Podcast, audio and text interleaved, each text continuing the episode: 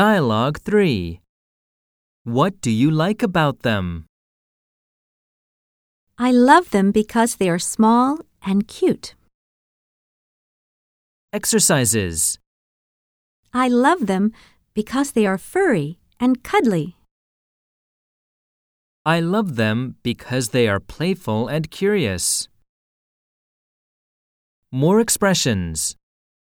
I think I have a phobia about them.